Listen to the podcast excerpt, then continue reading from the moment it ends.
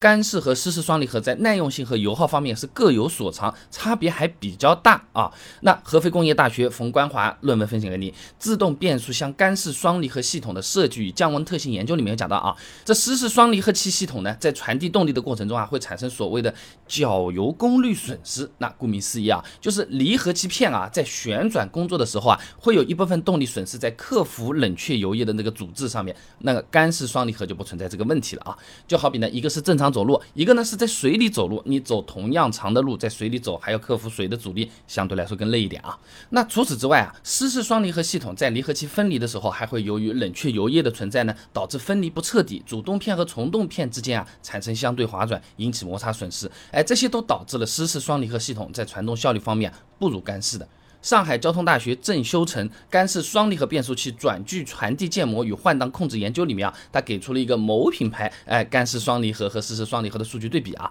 那么干式双离合的传动效率呢达到百分之九十一，湿式呢只有百分之八十五了啊。那么传动效率它直接影响油耗的，哎，那它这个论文里面呢就把手动变速器的油耗假定为百分之一百，那干式双离合的油耗呢是百分之八十八到百分之九十三，那湿式双离合呢是百分之九十五到百分之一百零三，平均呢相差。将近了十个百分点，那一年七八千块钱油费的话呢，差出个七八百块钱也是有的啊。你下几顿馆子多点点蛋炒饭是没有问题的啊。呃，但是啊，湿式双离合比干式的更耐用，哎，这个主要是表现在两个方面啊。第一个呢是湿式双离合它不容易出现过热问题，哎，湿式双离合的这个离合器片啊，它是泡在封闭的油液环境里面嘛，它靠油液带走离合器片工作时候产生的热量，那控制冷却油液的流量，在一定程度上就能控制双离合系统的温度了。那么干式双离合。就只能通过对流和辐射把热量传递给离合器这个壳子里面的空气，然后再通过这个壳体啊，哎和外界的空气进行交换，哎这个就好比说夏天你热了，有的人呢只能是靠出汗散热，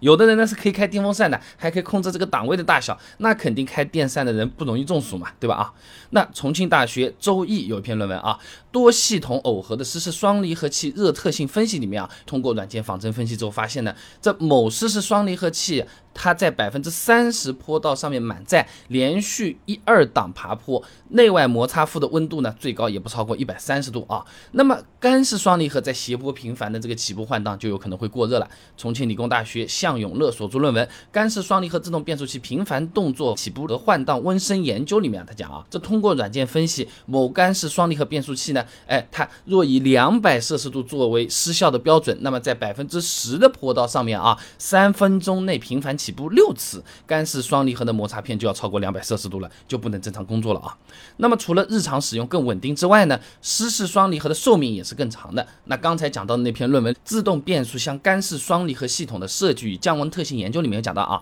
这湿式双离合处于滑膜状态时候，摩擦片的表面啊是不直接接触的，而是被一层薄薄的油膜给隔开的。那油由于这层油膜的作用呢，湿式双离合的摩擦表面在结合过程中呢是处于混合摩擦状态，确保了相互摩擦的。离合器摩擦片表面呢，在很大的正压力下呢，只会出现比较小的磨损，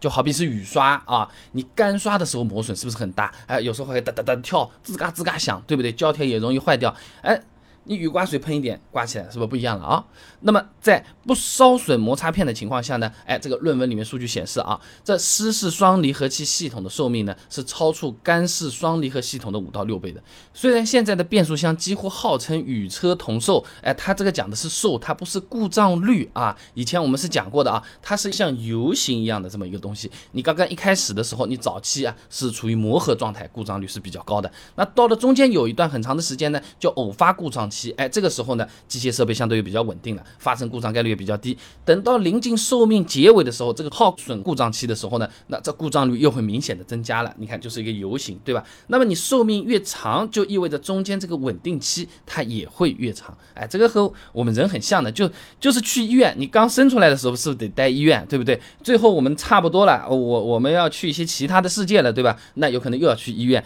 那如果寿命加长了，那么不去医院的时间它就会变多了。啊，那么车子使用年限一长，这寿命比较短的干式双离合呢，用起来可能就没有寿命长的湿式那么省心了。所以总的来讲啊，湿式双离合在油耗方面呢是不如干式，但胜在经久耐用。如果你想要用的省心啊，买湿式的有可能是更合理的选择啊。好了，今天的视频呢就先做到这里了。如果各位朋友觉得这个视频做的还不错的话，还请点我的头像关注我。点赞、转发给你的朋友，这个对我真的是非常重要，动力来源嘛。而且这样你每天都能收到一段超过六十秒的汽车使用小技巧了。备胎说车，我们明天接着聊。